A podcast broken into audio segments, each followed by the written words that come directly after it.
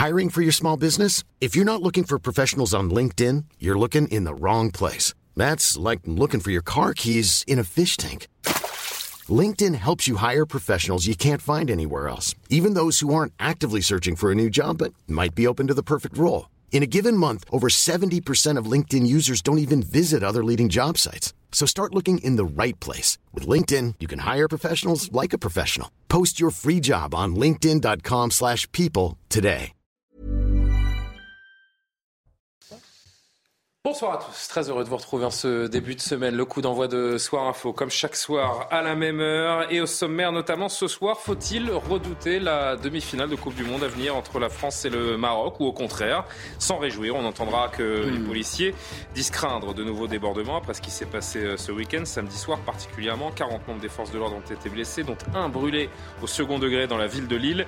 2000 renforts sont prévus mercredi soir dans la capitale. Ce meurtre abominable à Besançon, un homme de 88 ans qui a été passé à tabac. Il est décédé des suites de ses blessures. Le suspect, très défavorablement connu des services de police, a été incarcéré. On reviendra sur son parcours de délinquance. Et puis la violence comme arme de communication pour certains militants écolos. Le cimentier Lafarge cible samedi dans une usine des Bouches-du-Rhône. L'écolo-délinquance est-elle la nouvelle norme pour ceux qui veulent alerter sur le réchauffement climatique? Nous en discuterons avec Valérie Lecable, notamment ce soir autour de la table pour bien commencer la semaine.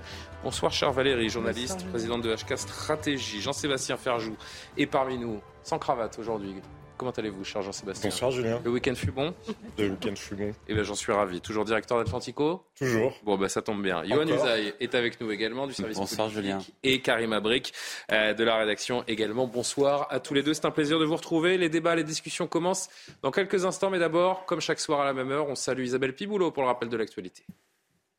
Bonsoir à tous. Dans l'actualité de ce lundi, la présentation de la réforme des retraites reportée au 10 janvier. Elle devait initialement avoir lieu ce jeudi, mais Emmanuel Macron souhaite laisser aux partenaires sociaux et aux nouveaux dirigeants des Républicains et des Verts le temps d'échanger avec le gouvernement. Écoutez le président de la République. Nous savons tous qu'il y a une réforme des retraites qui a fait l'objet de beaucoup de discussions, euh, concertations ces dernières semaines et derniers mois. Il nous est apparu pertinent de décaler de quelques jours ou quelques petites semaines euh, l'annonce de la finalisation de la proposition du gouvernement. Et donc, euh, au lieu d'opter pour le 15 décembre, nous ferons ça le 10 janvier. On renonce peu à peu au prospectus papier. Après les magasins Cora, c'est au tour de Leclerc. L'enseigne n'en distribuera plus d'ici septembre 2023, prônant une décision bonne pour la planète. Un choix également économique, puisque le coût du papier a bondi de 40% en deux ans. Dans l'actualité internationale, un sommet sur la paix mondiale, c'est ce que propose Volodymyr Zelensky après près de dix mois d'invasion russe. Le président ukrainien s'est exprimé face aux pays du G7 réunis en visioconférence. Il a également appelé la Russie à retirer ses troupes de son pays avant Noël afin d'assurer une cessation durable des hostilités. Et puis ce drame au Royaume-Uni, trois enfants sont morts après être tombés dans un lac gelé près de, Birmingham, âgés de 8, 10 et 11 ans. Ils avaient été repêchés hier après-midi en arrêt cardiaque par des secours. Un quatrième garçon âgé de 6 ans se trouve toujours dans un état critique. Une opération de sauvetage périlleuse. Écoutez. Les policiers sont entrés dans l'eau. Ils ont été rejoints par d'autres membres des autres services d'urgence. Certains des policiers sont allés jusqu'en eau profonde. Un de mes officiers essayait de percer la glace pour, en fait, sauver les enfants. Et suite à cela, cet officier a eu une légère hypothermie hier. Je suis heureux de dire qu'il est maintenant sorti de l'hôpital. Attaque dans un hôtel de Kaboul en Afghanistan. Le lieu prisé des hommes d'affaires chinois a été pris d'assaut par des hommes armés cet après-midi. Plusieurs témoins ont rapporté avoir entendu au moins cinq explosions et plusieurs tirs en rafale. Le bilan provisoire fait état de trois morts et 18 blessés. Les talibans affirmant que trois assaillants ont été tués. Merci beaucoup Isabelle. On se retrouve tout à l'heure. On va marquer une courte pause et se retrouver avec notre premier sujet avec une question euh, dans un instant. Emmanuel Macron a-t-il un double, un frère jumeau, un clone qui fait exactement le contraire de ce que fait l'original maléfique. On va se poser la, un double maléfique. Pourquoi pas On va se poser la question dans, dans un instant. Vous comprendrez pourquoi. Tout de suite. De retour sur le plateau de Soir Info avec Valérie Lecalp, Karim Abrik, Jean-Sébastien Ferjou, Johan Nusa. Et on va parler évidemment de ce match qui se profile dans 48 heures entre la France et le Maroc et les craintes notamment de forces de l'ordre en vue d'éventuels débordements. Mais je voudrais que vous voyez euh, deux images précisément avec moi ce soir. D'abord, quatre jours seulement pas une image que vous allez voir apparaître à gauche, une autre à droite. Emmanuel Macron a remis le masque. C'est à gauche. C'était jeudi, il y a quatre jours, dans un déplacement, lors d'un déplacement dans la Vienne, estimant nécessaire de reprendre les habitudes face à la remontée de l'épidémie sur la base du volontariat. Objectif faire de la pédagogie, surtout pas de la com, bien sûr, sauf que la pédagogie nécessite un peu de cohérence. Ce matin, image de droite au Palais de l'Élysée, grosse réunion autour du Conseil national de la refondation. Et là, Emmanuel Macron, Macron pardonnez-moi, qui euh, fait ce tour de table. Vas-y que je te serre la main, vas-y que je te fais la bise, Johan Usaï. Est-ce que vous pouvez m'expliquer? Il, il, y a deux Emmanuel Macron, on nous avait pas prévenu mais Quel non, le sens de ces deux images? Je pense qu'Emmanuel Macron est comme tout le monde finalement, c'est-à-dire qu'il y a les consignes. On dit c'est bien de suivre les consignes, porter le masque, et puis il y a la réalité. Après trois ans de crise sanitaire, on n'a plus envie de porter le masque. On a à nouveau envie de saluer euh, les gens, euh, les gens qu'on aime, ou en tout cas là en l'occurrence des, des collègues de travail, dirons-nous. Donc il y a les consignes qu'il faudrait respecter, et le président de la République doit appeler à respecter ces consignes. Et puis il y a l'homme, c'est un homme comme tout le monde, et l'homme ne peut plus ah. respecter ces consignes. Et oui, mais il y a le, côté humain. Pardon, non, j'entends bien. Mais le côté, le côté... le président de la République n'est pas du tout un homme. Non, mais il, est un homme quand même. Pardon, il est un homme. Donc, il y a le président de la République qui rappelle les consignes et, et, et, l'homme qui en, a marre de porter le masque depuis trois ans, de respecter les mesures barrières. Qui ne porte pas le masque dans l'intimité, dans les rares moments privés qui sont les siens. Évidemment que c'est son droit. Mais c'est pour ça que je vous dis que respecter ces consignes maintenant est devenu impossible parce que ça fait trois ans, parce que tout le monde en a marre, parce que ceux qui sont fragiles sont vaccinés, etc. Sauf que le président de la République, Johan, encore une fois, est euh, observé en permanence. Jeudi, il envoie un signal en disant je porte le masque parce que la, situation l'impose selon mon ministre de la Santé. mais c'est pour ça que c'est ridicule. Alicante, le lendemain, on en a parlé vendredi, il n'avait pas de masque. Et là, au Palais d'Élysée, il claque la bise à tout le monde. Parce que, non, mais parce que dans l'image de gauche, il est en représentation. Et comme vous dites, il fait de la pédagogie. Oui, quand, quand, il a son masque, il est en représentation, il est devant un public, il est dans, voilà, il est devant du monde, il porte un masque pour expliquer aux gens vous devez porter un masque, etc. Au Conseil national de la refondation, il est avec des copains, il les connaît tous et il n'est pas du tout en train de leur expliquer qu'il faut porter un masque. Mais vous êtes au courant que ce que vous dites n'a sanitairement absolument aucun mais oui, c'est ridicule. Mais oui, mais de toute façon, le virus ne calcule pas les copains. Oui, mais hein, Julien, Julien, il y a quand même une chose de base qu'il faut rappeler, c'est que porter un masque quand on est tout seul, ça ne sert strictement à rien. je vous montre une image où il y a 100 personnes dans une salle. Oui, mais le, je parle pas masque, tout seul, le masque protège les autres, il vous protège pas vous. vous portez le masque seul devant la télé, euh, Valérie Personne ne fait ça. Non, mais ce que je veux dire, c'est que si les autres ne portent pas tous un masque, si les autres ne portent pas tous un masque c'est pas la peine d'en porter un soi-même. Ça ne sert strictement à rien. alors, je vais retourner la chose. Alors, dans ce cas-là, dans ce cas-là, le président de la République. Est-ce que vous euh, prenez le métro, Julien? Oui, Parce que moi, je le prends tous les jours. Moi aussi, je l'ai pris, euh, eh ben, régulièrement ces derniers jours. Je prends les deux. Personne ne le porte C'est blindé de monde et personne ne porte un masque. Donc si vous avez envie de porter un masque, vous pouvez faire. Ce n'est pas ce que je suis en train de vous dire. À rien je suis en train d'évoquer. La, question, c'est la, question du message qu'il voulait envoyer. Voilà, je suis en train d'évoquer le message du président de la République. Je ne suis pas en train de parler des comportements humains de nos compatriotes. Je parle du président de la République qui envoie un signal très fort en remettant le masque jeudi dernier alors qu'il ne le mettait plus depuis des mois.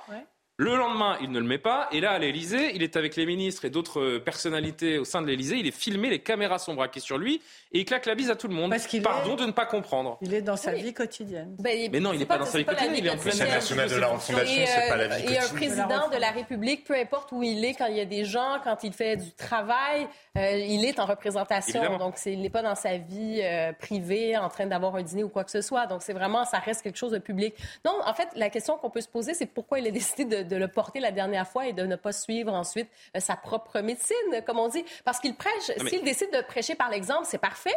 Hein, il n'y a pas d'obligation, mais il peut dire non, moi je le porte et euh, dans toutes les circonstances. faites ce que vous voulez, mais regardez, moi, euh, représentant de la nation, je vous montre l'exemple que moi je suis. Faites-en autant ou pas, puisque pour l'instant il n'y a pas de mesure coercitive. Mais voici l'exemple que à ce moment-là, il, était toute la journée tout seul avec son masque. Vous vous, demanderiez qu'est-ce qu'il est en train de faire s'il n'a pas fumé la moquette je, ne regarde pas le président de la République. Et par ailleurs, l'enjeu était un petit peu surprenant. là, Valérie, vous faites de la. Là, c'est un concours de mauvaise foi. Je vous dis franchement. Je me permettre aussi. La question était, la question qui était sur toutes les lèvres, c'était la question du masque dans les transports en commun déjà. Donc on parlait surtout de ça. D'ailleurs, on va avoir un sondage dans un instant. C'était pas nécessaire si jamais. C'était dans les lieux clos, dans les lieux clos, attention. Hein. Transport en commun et lieux clos. passé une chose extraordinaire. Peut-être euh, le gouvernement a-t-il investi sur l'aération? Peut-être que la pièce dans laquelle était ah, reçu le Conseil national de la refondation a-t-il été équipé d'aérateurs et de purificateurs d'air? Non, évidemment, mais oui, bien sûr que ça n'a pas de sens en termes d'exemplarité et ça en a d'autant moins d'attirer l'attention dans un, Il y a un peu de cohérence, c'est ça que je dis. Oui, mais bien sûr, en revanche, peu importe ce que fait Emmanuel Macron, ce qu'il faut en retenir, c'est que oui, dans les transports en commun ou dans les TGV, précisément parce que nous n'avons rien investi dans l'aération et certainement pas dans les TGV, alors que justement, il aurait été possible euh, de le faire. Les avions ont des systèmes d'aération qui sont des filtres à air qui sont plus efficaces. Et voilà, donc nous sommes aussi obligés de continuer à le faire par précaution pour protéger les autres, mais pour partie, et ça n'est pas une raison pour ne pas porter le masque, parce que le gouvernement n'a pas fait ce que pourtant il aurait dû faire. Alors, je voudrais qu'on avance, parce qu'on ne va pas passer la soirée là-dessus. Hein. Il y avait cette image euh, incohérente en termes de communication de la part du président de la République, et puis il y a des chiffres, des, sondages qui paraissent et qui pourraient euh, donner des idées à ceux qui nous gouvernent. Euh, Johan, regardez ce sondage euh, qui nous montre euh, ces dernières heures, donc 76% sondage Odoxa, 76% des Français qui sont, c'est une majorité écrasante, pour le rétablissement du masque obligatoire dans tous les transports publics. On peut pousser un, peu ces, chiffres en vous montrant que 58% des Français, là encore c'est une belle majorité, 58% des Français, pardon, eux sont pour le retour du masque obligatoire dans tous les lieux publics. En fait, les, Français attendent qu'on les oblige. Oui, alors, Il vous étonne ce sondage? J'ai l'impression qu'on est, on est anesthésié. Non, mais le, sondage sur euh, les, transports en public, pardon, l'ensemble des Français ont répondu, alors que seulement 10% des Français utilisent les transports en commun. Donc le, sondage là est un peu biaisé de ce point de vue-là, pardon. Mais si l'ensemble des Français répondent au sondage, pas uniquement ceux qui prennent les transports en commun, vous comprenez bien. On peut en avoir un avis sur les transports, même si on les oui, pas. Oui, oui d'accord, mais il est facile de dire oui, je veux rendre le masque obligatoire dans les transports si je n'utilise pas les transports en commun. Vous comprenez hmm. Si je l'utilise, effectivement, je me sentirais davantage concerné et j'aurais peut-être davantage tendance à dire non. Ce qui est intéressant pour le coup, c'est le sondage sur les, lieux publics, puisque là, l'ensemble des Français qui répondent sont concernés. Ça me semble être un chiffre extrêmement, effectivement, euh, élevé. Moi, je m'attendais à moins. Parce que, oui, ça m'étonne un peu, parce qu'encore une fois, ça fait, ça fait trois ans qu'on est concerné par cette crise. Euh, le message du gouvernement, et en l'occurrence du président de la République, on le voit, est complètement brouillé. Donc, on ferait bien quand même de se dire que chacun fait comme il veut. Encore une fois, si on est fragile, on se fait vacciner, on porte un masque FFP2 à la limite, si vraiment on, on est tétanisé par la peur. Mais obliger à nouveau les gens au bout de trois ans, enfin, dans dix ans, on en sera encore à se poser la même question. C'est pas possible. je reviens sur ces images et je vous donne la parole à tous les deux dans, une seconde. Ce qui, ce qui, ce qui porte peut-être un petit peu plus euh, préjudice à ce que les Français vont, vont se dire et aux choix qui vont être faits, c'est que quand on voit ces deux images sur, sur deux jours où le président porte le masque et ne le porte pas, on se dit mais finalement quelle est la ligne politique de notre président de la République et de notre gouvernement sur le Covid? Parce qu'à travers ces deux images, qui peuvent paraître anecdotiques, on se dit quelle est la ligne politique la, ligne politique, euh, j'ai l'impression qu'on la comprend, c'est d'inciter sans obliger. Je pense qu'ils ne veulent plus repartir euh, dans l'obligation, dans la coercition, etc., et que les gens euh, leur en veuillent de les obliger. En revanche, ils essayent d'inciter. C'est pour ça qu'ils le portent de temps en temps et pas tout le temps. Hmm. Mais moi, ce qui m'amuse dans ce sondage, c'est que les Français, ils sont comme le président de la République. C'est-à-dire qu'ils disent oui, il faut porter le masque dans les transports publics, mais quand vous prenez les transports publics, personne ne porte le masque finalement. Peu de gens. Donc ils sont pas, très, donc ils sont pas très cohérents non plus euh, entre leur opinion et leurs actes. Juste avant de vous entendre, Jean-Sébastien Carréma, une dernière fois, écoutez le professeur Megarban de l'hôpital Lariboisière qui était avec nous aujourd'hui, à qui on a demandé euh, faut-il le rendre de nouveau obligatoire ou pas ce masque? Il faut faire une recommandation forte, mais à mon sens, pas une obligation. Nous ne sommes plus dans la même situation euh, que 2020 face à une maladie nouvelle pour laquelle il n'y avait pas euh, de prévention efficace contre les formes graves de la maladie, où chacun d'entre nous, même euh, jeune, même en bonne santé, pouvait mourir de façon indue s'il attrapait le virus. Aujourd'hui, la majorité des personnes vaccinées à jour l'infection euh, par la Covid-19 est synonyme euh, d'une petite infection virale saisonnière sans plus de complications. Mais effectivement, il y a les personnes les plus fragiles, celles qui ont des comorbidités lourdes, celles qui sont immunodéprimées, et celles-ci, bien sûr, elles-mêmes doivent porter le masque pour se protéger du risque d'une euh, contamination. On aurait dû être médecin. Comment? Euh, Jean-Sébastien, un commentaire à ce que vient de dire le professeur Megarban. C'est vrai que, alors, ce que, l'on dit, aviez dit ce non, mais ce qui est intéressant dans ce que dit Valérie, c'est que là encore, il y a un paradoxe très français où on voit des chiffres 76% pour les transports, 58% dans les lieux publics. Et en effet, je le confirme aussi pour avoir pris les transports ces derniers jours, Bon, allez, si je dis qu'il y a 15-20% des gens qui le portent dans les transports, je suis généreux. Je suis généreux. La réalité, mais la réalité, c'est qu'il y a une confusion dans euh, où en sommes-nous de cette épidémie? Parce qu'il y a deux aspects. Il y a l'aspect le système hospitalier et le système de santé français est-il sous pression? Et donc faut-il demander des efforts aux Français pour protéger le système hospitalier? Et après, il y a qu'est-ce qu'il en est effectivement de l'épidémie en France euh, à l'heure actuelle? Mais Johan disait tout à l'heure, les vaccins, si vous êtes vacciné, c'est efficace. La réalité, c'est que maintenant, non. Les vaccins ont été une chance extraordinaire sur euh, les premières souches et les premiers variants. Sur les variants actuels, je lisais un article dans le New York Times, une officine euh, anti-vax, qui disait, et on a travaillé dessus, on a demandé notamment Antoine Flao, le grand épidémiologiste de l'université euh, de Genève, si je me souviens bien, avec lequel on travaille depuis le début de la crise, il disait oui, effectivement, personne ne peut dire aujourd'hui si les vaccins, je sais plus comment ils appellent, bivalents, sont efficaces sur les dernières, sur, les, sur les dernières. Bah, oui, mais ça, oui, mais sauf qu'il y, a différentes, il y a différentes souches. Je ne dis pas qu'il ne faut pas se faire vacciner. Je pense que pour les personnes fragiles, les personnes euh, plus âgées, les personnes qui ont des comorbidités, mais il y a cette incertitude-là et c'est profondément dommage de constater que la science s'est arrêtée. Il y a eu un moment où il y a eu vraiment quelque chose d'extraordinaire qui s'est produit. On est allé plus vite qu'à n'importe quel autre moment dans l'histoire de l'humanité pour développer des vaccins. Et puis c'est comme si là on était dans une panne de science parce que finalement tout le monde avait un peu renoncé et ça produit la confusion aussi bien en termes d'image avec le président qui a son masque, qui a pas son masque, que dans le fait que plus personne n'est capable de dire est-ce que c'est grave ou est-ce que c'est pas grave. Allez, un dernier mot. Oui, et puis sur la question des vaccins, on espère quand même que la recherche se poursuit afin qu'on puisse trouver des vaccins qui peut-être un jour empêcheront la transmission. je pense que tout l'enjeu est là aussi. Et quand on parle d'une perte de confiance, pas une perte de confiance, mais il y a beaucoup de gens aussi qui deviennent de plus en plus réticents à se faire vacciner parce que c'est fréquent. Ils se disent, bon, est-ce que je me fais encore vacciner, tout ça? Il faudra les, rassurer, cette population-là. Et même parmi la population euh, la plus fragile. il y a une recrudescence ces derniers jours. Hein. on ben, voit de plus en plus de gens qui vont euh, en dernière minute se, faire, euh, Exactement. Parce, mais il y a quand même cette question-là. C'est qu'à un moment donné, on, veut, on, peut aussi risquer un certain décrochage et il faut rassurer cette population. Hmm. Par ailleurs, sur le masque, si je peux juste me permettre, je pense que c'est quand même une solution qui, qui est facile, ça coûte rien. Euh, c'est très visible, on s'entend là-dessus. Donc, ça donne une illusion de contrôle de la situation. Quand les politiciens décident, je pense que tant mieux, on est, euh, on est dans, la période où on incite les gens, mais ça donne quand même l'impression qu'on fait quelque chose parce qu'on le voit dans la rue. Mais évidemment, pour euh, gérer une crise sanitaire, ça va sur différents fronts, dont la réorganisation de l'hôpital qui n'a pas été faite depuis trois ans. Une seule terminé, phrase, vraiment, 10 secondes, s'il vous plaît. Une phrase pour dire le problème du vaccin, c'est qu'il dure que quatre mois, c'est ça? Et comme le Covid, c'est beaucoup moins grave qu'avant, il y a des gens qui se disent, bah, plutôt que de me faire vacciner tous les quatre mois, est-ce que j'aime pas autant attraper le Covid?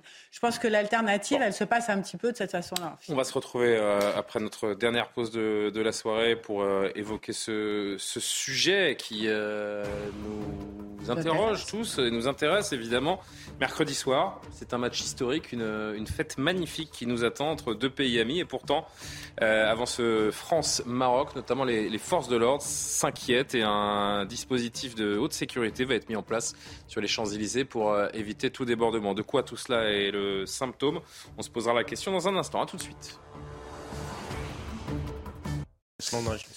Retour sur le plateau de Soir Info, on parle de France-Maroc. J-2, faut-il craindre le pire avant cette euh, rencontre historique? On en discute avec mes invités, mais d'abord, Isabelle Piboulot, le rappel de l'actualité.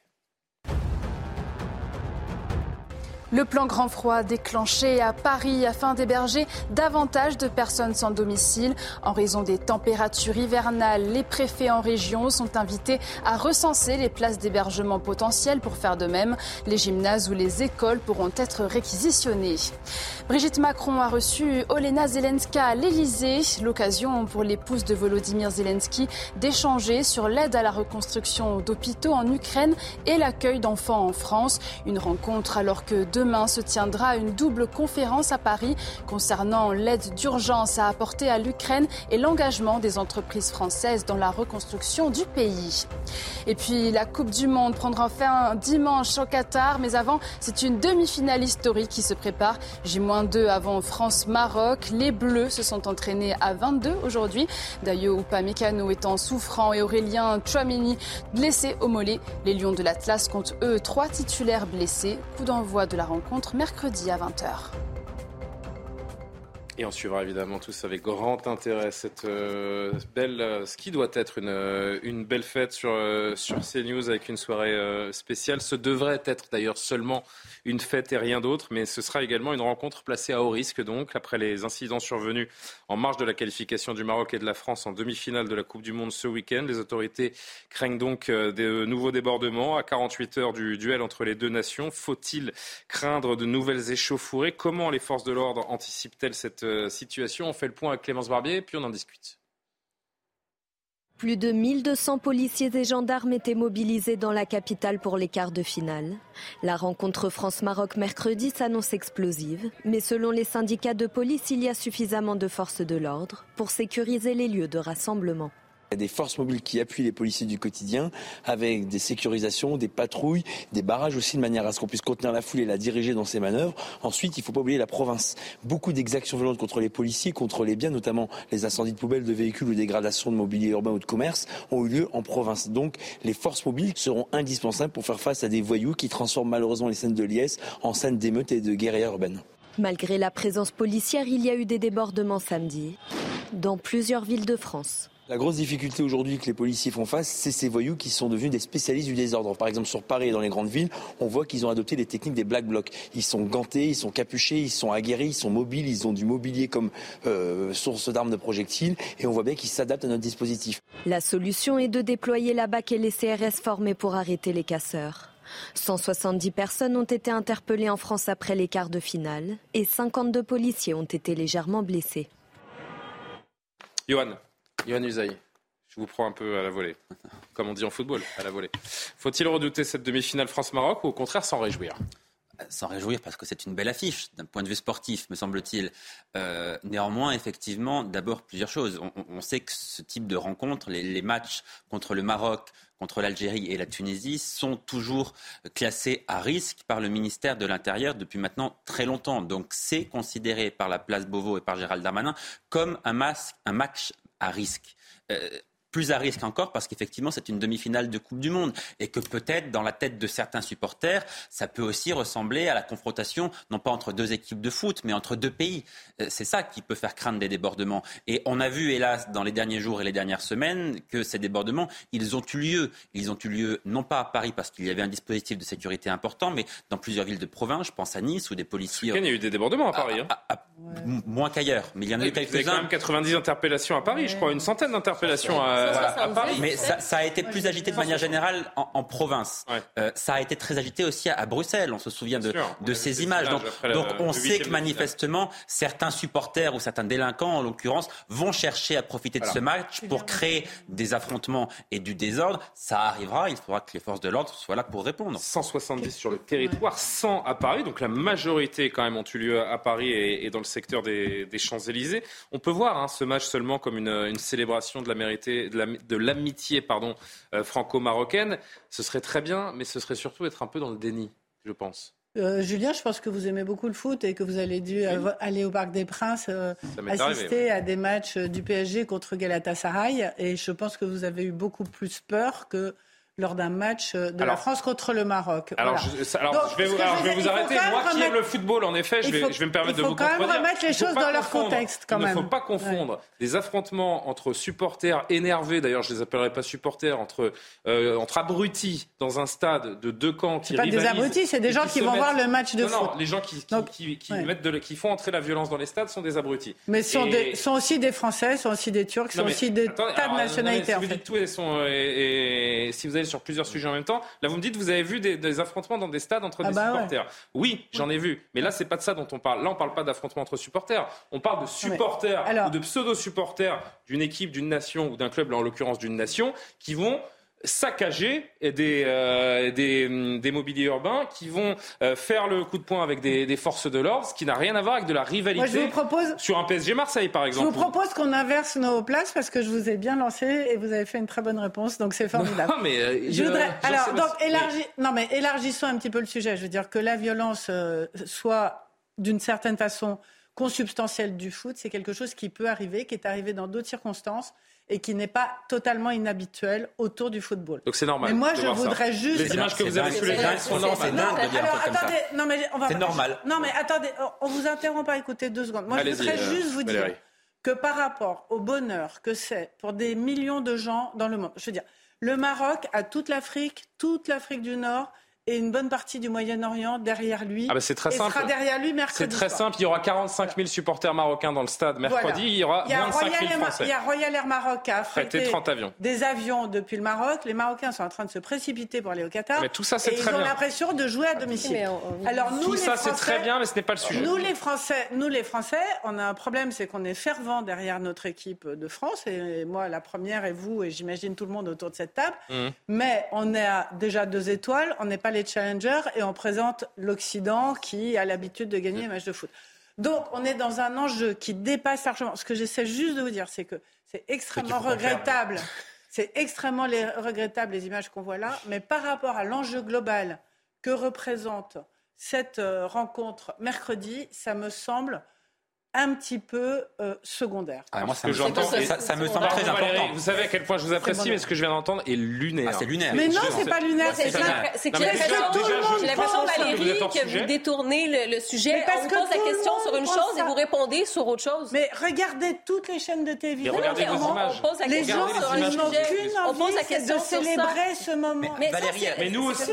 Mais attendez, alors attendez. Allez dire ça, allez dire ça au policier Caillassé. Valérie, ce que j'ai vu à Rabat à Casablanca euh, et dans les grandes villes marocaines samedi, c'était magnifique. C'était magnifique parce que j'ai vu des gens qui ont vécu un instant historique. J'en ai presque des frissons de vous en parler tellement ces images au Maroc et dans plein d'autres euh, pays étaient magnifiques. je vous parle de gens qui prétextent de, de, venir se rassembler pour fêter un événement sportif qui prennent en otage cet événement, qui vont à l'encontre des forces de l'ordre, qui sèment le chaos sur la voie publique. Voilà de quoi nous sommes en train de parler. Et ce sont des images que l'on n'a pas vues au Maroc, que l'on a vues uniquement en France et en Belgique, comme le rappelait Johan. C'est là la question qu'on se pose ce soir. C'est bien évidemment que c'est totalement et après, on n'est pas, deux sur le plateau, donc on va... je vais passer la parole, évidemment. Bien évidemment que c'est inacceptable. Bien évidemment que ça ne devrait pas arriver.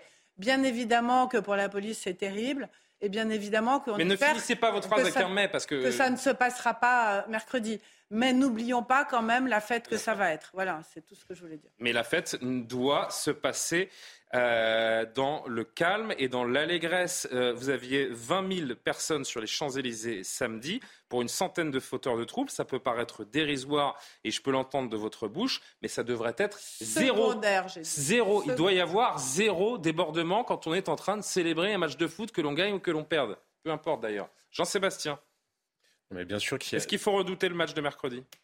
Je ne sais pas s'il faut le redouter, mais on voit bien en tout cas que les images, et notamment les images en Belgique il y a euh, deux semaines, quand en plus euh, le Maroc avait gagné contre la Belgique, elles ont, euh, elles ont frappé parce que, bah oui, on voit bien qu'il y a une espèce de ressentiment qui s'exprime. Alors même d'ailleurs dans le cas de la Belgique, enfin de l'histoire belge, belgeo-marocaine, il n'y a jamais eu de colonisation.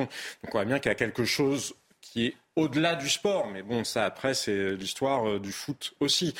Maintenant, il faut ramener les choses à leur euh, juste proportion malgré tout. Ces images-là, évidemment qu'elles sont inquiétantes. Évidemment que s'il devait y avoir des débordements mercredi soir, ce serait absolument consternant. Et ces images, elles, font, ces images, elles font, honte, elles font honte aux Marocains. Ces mais bien sûr, bah qui, ne, qui, ne, se reconnaissent évidemment pas du tout. Là mais c'est terrible. donc on dit la même chose. Il y a 480 Non, parce que vous dites que c'est secondaire. Il y a 480 000 Marocains, euh, Marocains de nationalité marocaine qui sont installés en France. Il y a entre 1 et 2 millions de personnes qui ont des ascendances euh, marocaines. On voit bien que ça reste quand même des minorités.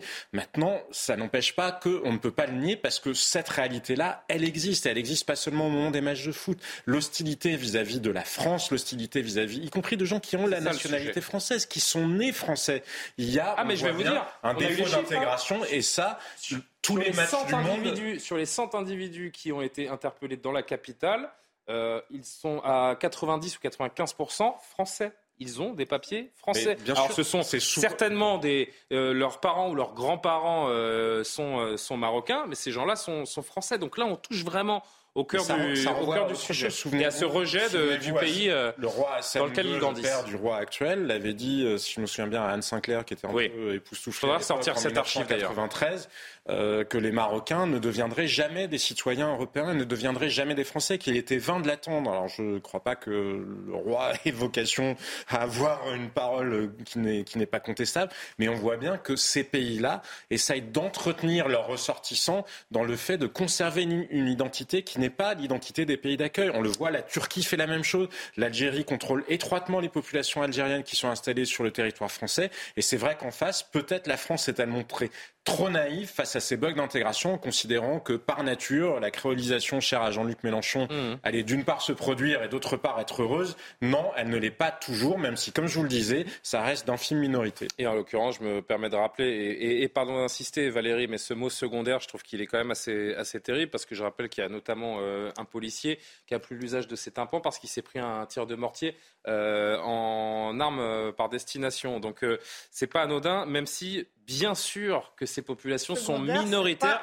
que ce sont des casseurs, que ce sont des casseurs qui viennent euh, en découdre quel que soit le prétexte, quel que soit le rassemblement, quelle que soit la manifestation. non, ce pas des black blocs du tout. Ce ne sont pas des black blocs du euh, tout. Ce sont des casseurs. Les matchs de foot, euh, des images comme ça, avec la police et tout ça, on en a vu tellement.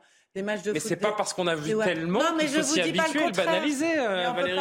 non, mais on peut pas que focaliser. Et encore une fois, ne mélangez pas les affrontements entre supporters et des pseudo-supporters qui, sur la, voie publique, viennent semer le chaos. Ce sont deux choses différentes. Johan, est-ce que on connaît déjà le dispositif de je parlais de 2000 policiers, et c'est pas confirmé. Est-ce que ça le sera ou ça l'a été ces, dernières minutes ou ces dernières heures Ce qui est certain, c'est que de nouvelles images de violence, notamment sur les Champs-Élysées, en termes de communication, là encore, ce serait terrible pour la France. Oui, à l'évidence. Donc, ce, sera un, dispositif de, sécurité euh, sans précédent depuis le début de cette Coupe du Monde, à l'évidence. Hein. il y aura, vous l'avez dit, à peu près 2000 policiers euh, mobilisés pour essayer effectivement d'encadrer ces dizaines de milliers de personnes qui pourraient se rassembler sur les Champs-Élysées. C'est probable que ce soit en cas de victoire du Maroc, d'ailleurs, ou en cas de victoire de la France. L'idée de fermer les Champs-Élysées euh, mercredi, elle a été euh, imaginée ou pas du tout? Ça, semble un aveu d'échec? Ça semble très peu probable parce que dans ce genre de, de, de manifestation, on sait que les supporters veulent se rassembler. Donc si vous les empêchez de se rassembler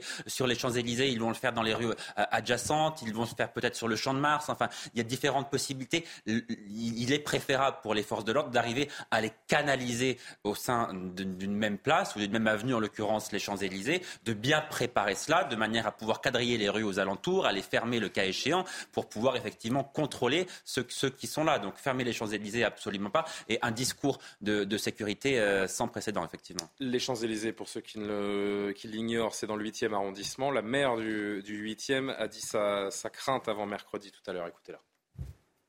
Déjà, il faudrait rétablir le respect de l'ordre et de l'autorité. Ça, tout le monde le demande et on a bien conscience que euh, euh, aujourd'hui, Permettez-moi de remercier les forces de l'ordre, les policiers, les gendarmes sur place, qui font un travail exceptionnel, mais malheureusement, euh, ils sont débordés par cette violence. Toutes ces personnes qui viennent, je ne parle pas des supporters qui viennent pour fêter la victoire, et d'ailleurs, quand on fête la victoire, on n'arrive pas avec des mortiers, pardon, ni avec des barres. Ben, normalement non, mais hmm. normalement oui. On ne doit pas accepter que ces personnes-là viennent pour casser. Elles ne viennent que pour casser. Tout le monde a peur d'une guerre, d'une guérilla et d'une guerre civile parce que c'est quand même le Maroc et la France, et vous connaissez les sentiments donc euh, des uns et des autres. Et on ne voudrait pas que les Champs-Élysées soient transformés en, euh, en, champ de, bataille.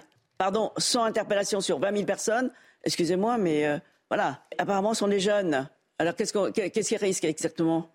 Pas grand-chose. Ben voilà. Donc euh, ils vont ils vont recommencer. Maintenant, il faut empêcher ces personnes-là d'arriver sur les Champs-Élysées et, créer une guérilla urbaine que craignent beaucoup beaucoup donc que ce soit les Français ou les mmh. touristes. Hein.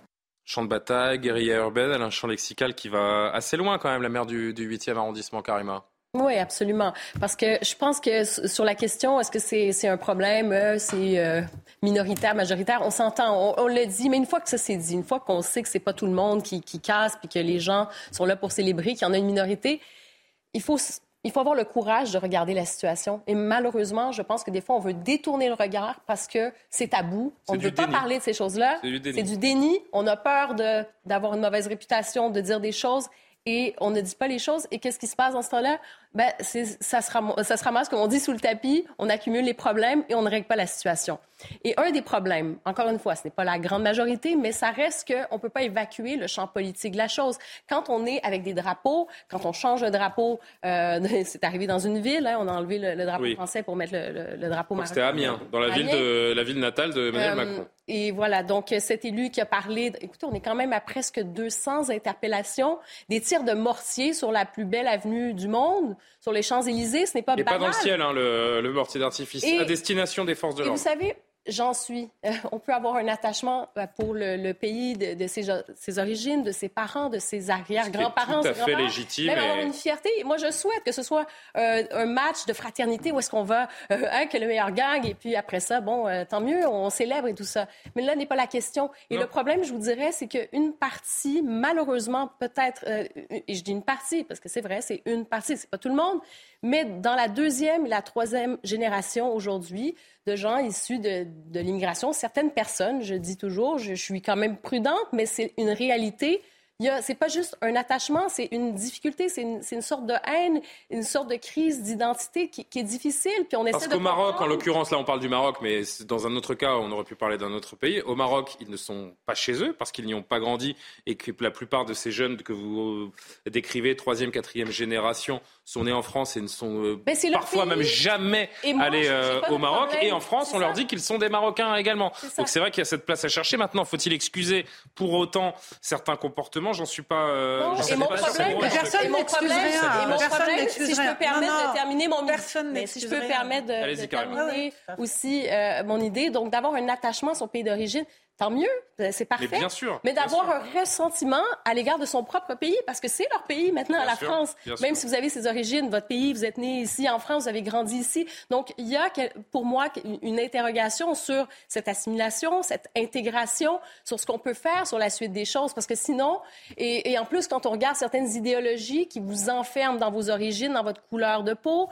euh, quand on pense à certaines idéologies euh, racialistes, indigénistes, qui constamment vous rappellent que vous n'êtes pas d'ici. Vous dites oui, vous êtes d'ici, mais vous n'êtes pas d'ici et à jamais vous serez prisonnier de votre ADN, de votre génétique et vous ne pouvez pas en sortir. Donc vous devez avoir du ressentiment pour la France parce que c'est un ancien pays colonisateur. Donc avec cette logique, on va droit dans le mur, on ne sort jamais de ça. et, la Belgique n'a pas colonisé le Maroc, pourtant on a vu. Non, mais c'est vraiment. Il y a, cette crise d'identité, euh, parfois sous prétexte de passé colonial, mais la vérité, elle n'est pas là du tout. C'est que vraiment, il y, a, un rejet du pays, il y a quelque chose qui a été raté euh, dans, à un moment euh, également de, dans notre société. Il y a un échec collectif qu'on pourrait analyser. Je voudrais juste. Il faut réparer Il y a cette question qu'on se pose depuis, depuis plusieurs jours c'est pourquoi est-ce que l'on voit en France ce que l'on ne voit pas du tout au Maroc.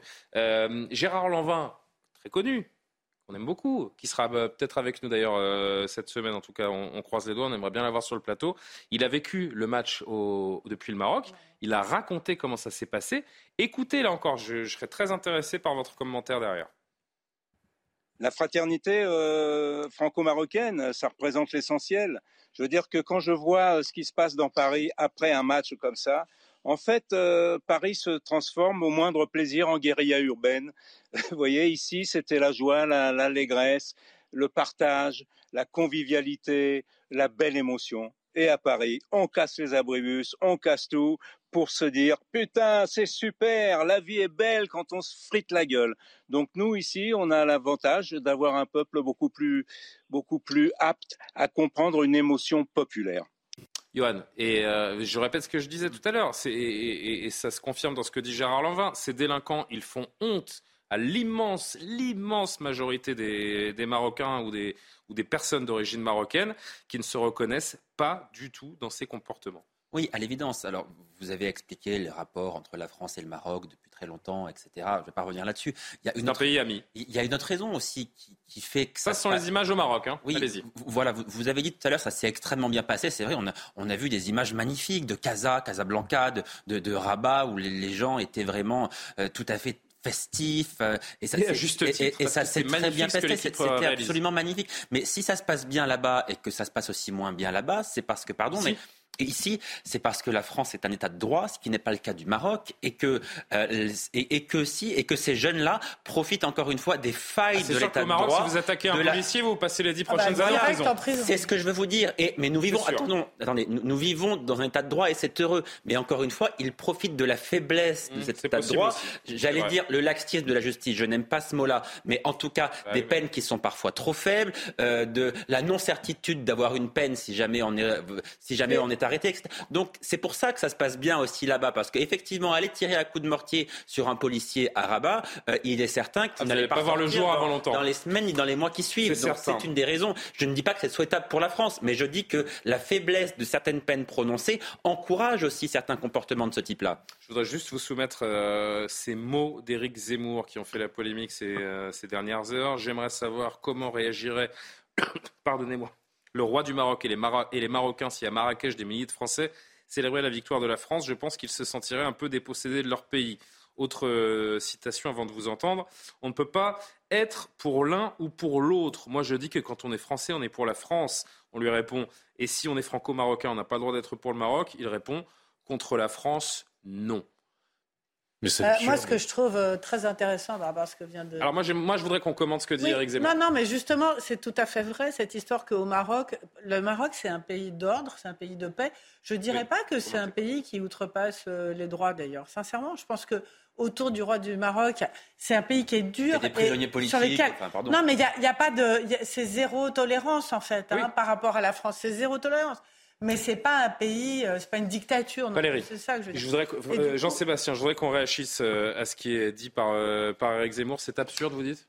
Moi, je trouve ça absurde. C'est opposer une vision identitaire à une autre. Déjà, on est dans un pays de liberté. Pour le coup, il me semble que la liberté définit profondément, enfin, fait partie des valeurs les plus chères à la France et qu'on a bien le droit de soutenir ou de ne pas soutenir une équipe. On peut tout simplement déjà ne pas s'intéresser au foot ou euh, qu'est-ce, qu'on, qu'est-ce que ça peut faire si vous avez envie de soutenir l'équipe d'Angleterre ah, Moi, je, suis d'accord. Moi, je trouve que c'est une erreur de communication de dire une chose pareille.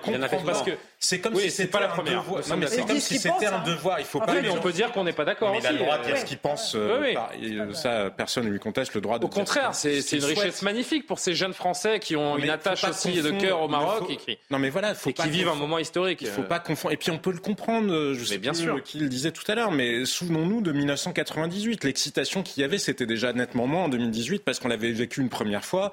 Et puis c'était à la maison. C'était à la maison.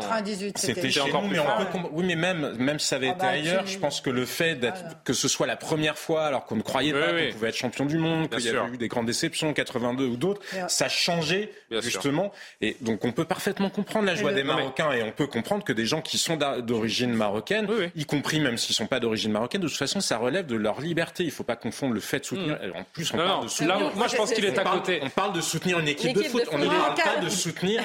On ne parle pas de soutenir un pays dans un conflit militaire ou un autre. En revanche, mais dans son analyse, dans son analyse, Éric Zemmour, je pense, est à côté, en tout cas sur la sur la deuxième euh, partie de la, de la citation, parce que la question, en fait, qui se pose, c'est pas vous n'avez pas le droit de soutenir un autre pays euh, quand bien même il vous tient au cœur. Justement, être ça, ça, je trouve ça ridicule. En revanche, la question importante euh, avant ce match, c'est euh, la question de la jeune génération de Français d'origine étrangère marocaine en, l'occurrence, qui ont ce rejet de la France. C'est ça, je voulais, question. On peut aller juste au bout d'une phrase.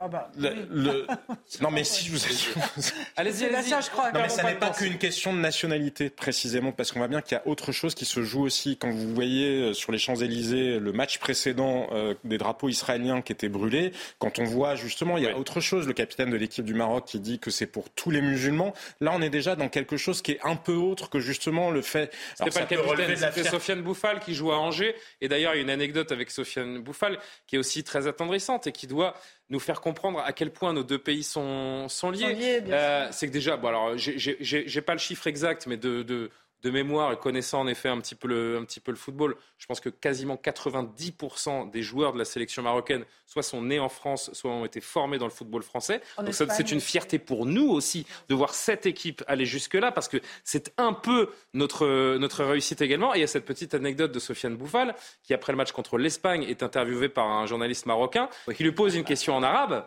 Et Sofiane Bouffal le regarde avec un petit sourire gêné en français, s'il te plaît parce qu'ils ne parlent pas arabe. voilà. Non, mais, c'est justement, c'est précisément là où je voulais en venir, c'est qu'il y a derrière, c'est qu'il y a derrière. Oui, mais on n'était pas arrivé au bout. C'est qu'il y a derrière quelque chose de plus politique et qu'on voit bien, malgré tout qu'on ne peut pas totalement décorréler la question d'une part de progression de l'islamisme, même si c'est loin d'être le cas de la majorité des gens. Il y en a qui sont juste dans la rébellion urbaine et voilà. Et c'est les, ce sont les bases de l'intégration. Ce que je voudrais rajouter. Euh, et ce sera le mot de la fin. À ce que vous venez de dire, Julien, c'est l'amitié entre Mbappé et Hakimi quand même, qui sont sûr, qui jouent ensemble en club. Qui sont les deux grands joueurs de Alors Hakimi, c'est un contre-exemple parce que lui, il est, euh, il est, je crois, il est né en Espagne, il est, grandi en Espagne, et il parle pas français, et je suis pas certain qu'il parle euh, arabe également, mais là je m'avance un peu. Anecdote que je voudrais donner, c'est qu'en 1998, on était sur les Champs-Élysées, et je dis on parce que j'y étais aussi, que je m'en souviens comme si c'était hier. Et le slogan, c'était Black, Blanc, Beurre. Oui, bon, ça, ça n'a pas duré longtemps. Avec la ça a duré toute la Coupe du Monde 98. Oui, mais justement, justement, justement, il y a peut-être une faiblesse. Et c'était formidable. il faut qu'on s'arrête. peut-être une faiblesse de la France qui n'est pas celle de l'État de droit, c'est la faiblesse de l'identité française. Hmm. Parce que c'est peut-être parce que justement nous ne savons pas bien qui nous sommes que nous avons de la peine aussi à intégrer les autres. Je voudrais juste. Non, mais Valérie, quand je fais des grands signes comme ça, ça vraiment, ça a un sens. Euh, je voudrais qu'on finisse, euh, avant de parler d'un dernier sujet, je voudrais qu'on finisse.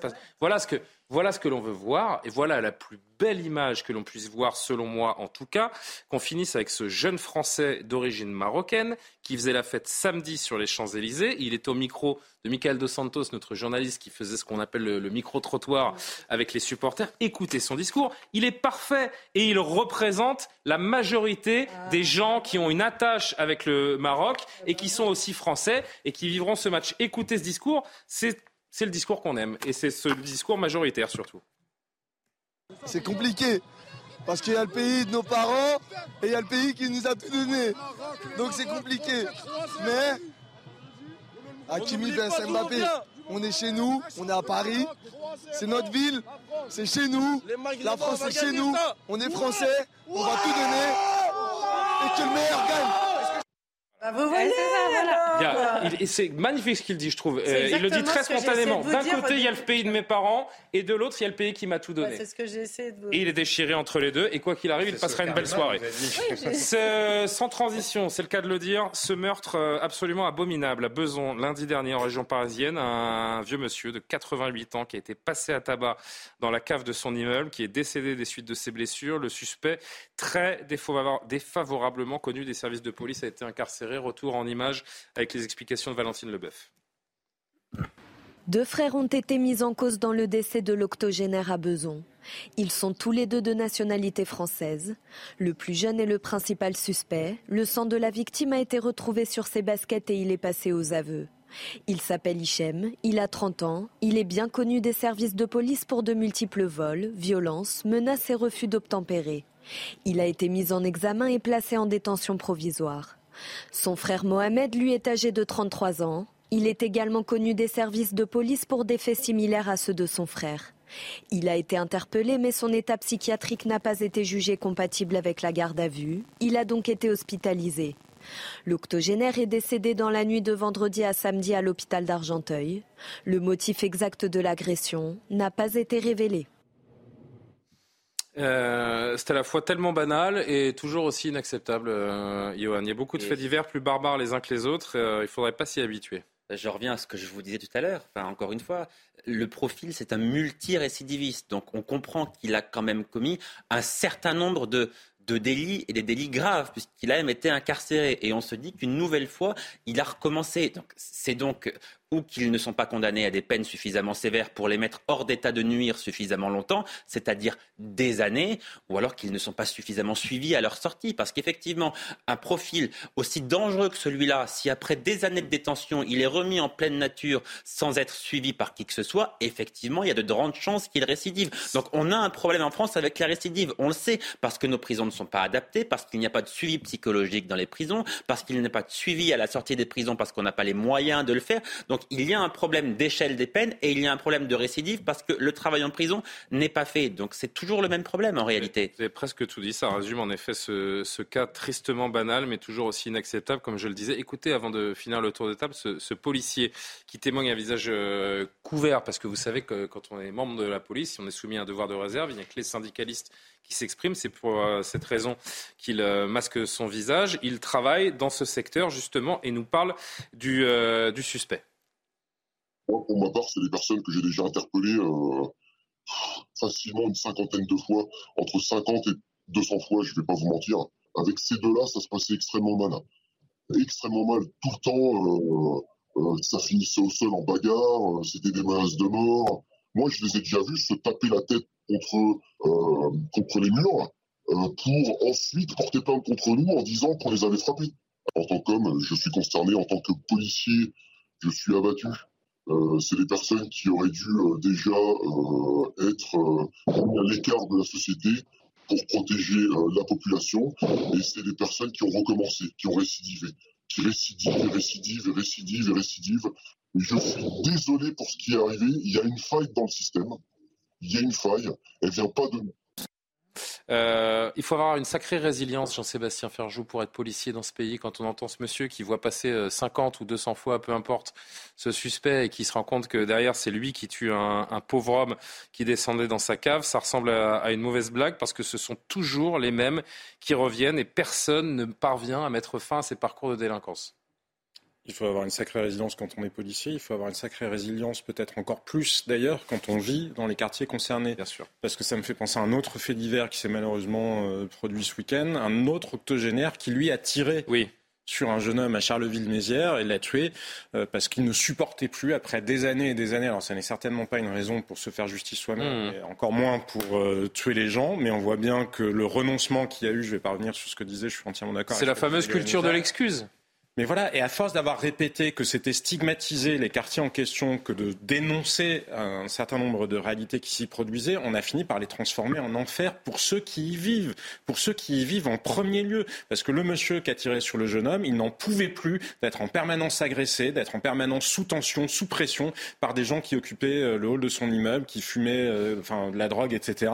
et qui tout simplement font régner la loi. Et on a laissé un certain nombre de Français vivre dans des zones de non-droit. C'est si on reste sur ce, ce cas-là, ce fait divers-là euh, terrible aussi, on peut presque dire que l'État, euh, car il les deux sont hein, parce que finalement, on va arriver à une situation, c'est qui tue qui? L'État, premier, c'est tout? Est-ce qu'on peut dire que l'État est co-responsable du, du, sort de cet homme euh, parce qu'il y a une forme de, de, lassitude à dire constamment la même chose, à savoir que c'était le propos euh, introductif de, Johan, que la justice, la justice est parfois laxiste, en tout cas que les peines ne sont pas adaptées, que vous avez des gens qui sont euh, interpellés 100, 200 fois et qui en arrivent à commettre euh, l'irréparable. L'État est responsable de changer les choses. évidemment, ceux qui commettent les crimes sont, sont les grands responsables, mais c'est certain qu'il y a un laxisme dans l'action judiciaire. Et moi, ce qui me, ce qui me frappe, c'est que je me dis qu'il y a quelque chose de cassé dans la société à l'heure où on se parle. Il y a vraiment quelque chose de cassé. Il va falloir qu'on répare les choses. Parce que ce qui est frappant aussi, c'est l'ultra-violence et à quel point ce sont des victimes soit maintenant très âgées ou très jeunes. On a vu des cas comme ça. Écoutez, on s'attaque aux plus faibles aujourd'hui et la réponse n'est pas là. cette mamie à Cannes à laquelle on pense également. On parle d'un homme de 88 ans et multirécidivistes entre 50 et 200 fois qui ont été interpellés. Que faisaient ces individus à l'extérieur? Et si en plus, il y a l'aspect euh, psychiatrique dans un cas, l'aspect de la violence. Ces, deux individus présumés, là, on, s'entend, on verra pour la suite, mais bon, que faisait-il à l'extérieur? Dernier mot, parce que malheureusement, on est, on est pris par le temps, Valérie, mais qu'est-ce qu'on peut faire aujourd'hui pour mettre fin à ce. pour, pour que ce type d'individu soit hors d'état de nuire durablement? Avant de commettre évidemment ce type de, de crime. Mettre une priorité absolue sur le fait d'empêcher la récidive dans ce pays. C'est-à-dire que avoir euh, zéro tolérance. On parlait tout à l'heure euh, du Maroc, ça se passe très très bien au Maroc. Franchement, euh, quand vous êtes au Maroc, vous vous sentez en sécurité. Non, mais sincèrement, mmh. et, et c'est pas un État, enfin voilà, et, et, mettre une priorité absolue sur la lutte contre ce type. Euh, la récidive devrait être quelque chose d'impossible. Après, Yohann Ozen a absolument raison. On n'arrive pas à résoudre ce sujet. On n'arrive pas, les, les prisons sont pleines et on ne sait pas comment sortir les gens de la délinquance. Donc il faut qu'on. je pense que c'est la priorité de l'État français aujourd'hui. On arrive au bout de ce soir info du, du, lundi. Vous savez que je ne vous quitte jamais sans une dernière image qui nous, qui nous change évidemment de l'actualité et du marasme ambiant. Petite question est-ce que vous aimez manger épicé? Pas du tout. Oui. Pas en même temps. Vraiment pas. Pas trop. ça dépend quelle épice, en fait. Oui. Ça dépend quelle Alors, il y a deux semaines, nous parvenait une information absolument capitale qui n'a échappé à personne. La baguette française est entrée au patrimoine culturel immatériel de l'humanité. Et bien, depuis quelques jours, en effet, vous êtes bien informés, la harissa également. Euh, nos amis tunisiens, nos amis, non, c'est tunisien la harissa. C'est important de le, de le, dire parce que c'est une fierté nationale en Tunisie, confectionnée, pardon, à base de piment, j'en tous, euh, qui est inscrite au patrimoine immatériel. Le comité du patrimoine de l'UNESCO a annoncé avoir inscrit sur sa liste donc la harissa, savoir, savoir-faire et pratiques culinaires et sociales. alors ça m'a permis d'apprendre. Vous savez comment c'est fait la harissa? Jean-Sébastien, vous qui savez tout. Ben non, ça vous ne le savez pas. Surtout les recettes de cuisine. C'est cuisiné à partir de piments séchés au soleil, d'épices fraîchement préparées, d'huile d'olive qui la conserve et en atténue le, le piquant. En atténue, je suis pas sûr parce que moi j'en ai mangé une fois dans ma vie je me suis pris pour un dragon derrière. J'étais, oui, mais c'est pas la bien. cuillère comme ça non plus. Hein. Ouais, mais même, vous m'en mettez une pointe, je, je, fais 40 de fièvre. Mais vous voulez, on n'est pas égaux face aux épices, n'est-ce pas Au wasabi. Au wasabi aussi, mais ça c'est autre chose. Donc bravo euh, à la Tunisie. C'est important, ils font vraiment un gros travail quand même à l'UNESCO. Hein. La baguette, la harissa, qu'est-ce qu'on va avoir Les noix de cajou peut-être bientôt. Bah, vous, Julien, moi, je ne suis pas un patrimoine immatériel. Je suis très, je très matériel. très matériel. Tout comme Isabelle Piboulot, que l'on salue une nouvelle fois ce soir pour un rappel de l'actualité. Je vous souhaite une très belle soirée parce que juste après le journal, vous retrouvez Face à l'info avec Christine Kelly. C'est à vous, euh, Isabelle. À la une ce lundi soir, attaque dans un magasin Lidl à Gemont dans le Nord. Vers 19h, un homme équipé d'un hachoir et de deux couteaux s'en est pris au client. Quatre personnes ont été blessées, dont deux grièvement. L'agresseur a ensuite tenté de mettre fin à ses jours en se blessant à la gorge. Son pronostic vital est engagé. Âgé d'une quarantaine d'années, l'homme n'avait pas de papier sur lui et pour l'heure, ses motivations restent inconnues. Au terme de 60 jours d'audience, le procès de l'attentat de Nice a pris fin ce matin. La Cour d'assises spéciale de Paris s'est retirée pour délibérer. Elle devra répondre à 81 questions sur la culpabilité des accusés et les éventuelles circonstances aggravantes qui peuvent leur être reprochées. L'audience reprendra demain à 17h avec l'annonce du verdict. Chars modernes, obus, missiles, Volodymyr Zelensky exhorte les pays du G7 à fournir plus d'armes et d'équipements militaires à l'Ukraine. Le président s'est exprimé face au G7 réuni en visioconférence, précisant que son pays a également besoin de 2 milliards de mètres cubes de gaz supplémentaires pour passer l'hiver. Et puis, avec le contexte de la guerre en Ukraine, Vladimir Poutine ne fera pas sa traditionnelle conférence de presse de fin d'année. Le président russe préférant s'adresser à la presse lors de ses déplacements à l'étranger, selon le Kremlin. Cette conférence avait pourtant lieu chaque année depuis 2001, à l'exception de la période où Vladimir Poutine était Premier ministre entre 2008 et 2012.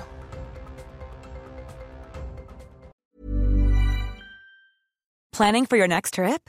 Elevate your travel style with Quince. Quince has all the jet setting essentials you'll want for your next getaway, like European linen, premium luggage options, buttery soft Italian leather bags, and so much more. And is all priced at 50 to 80% less than similar brands.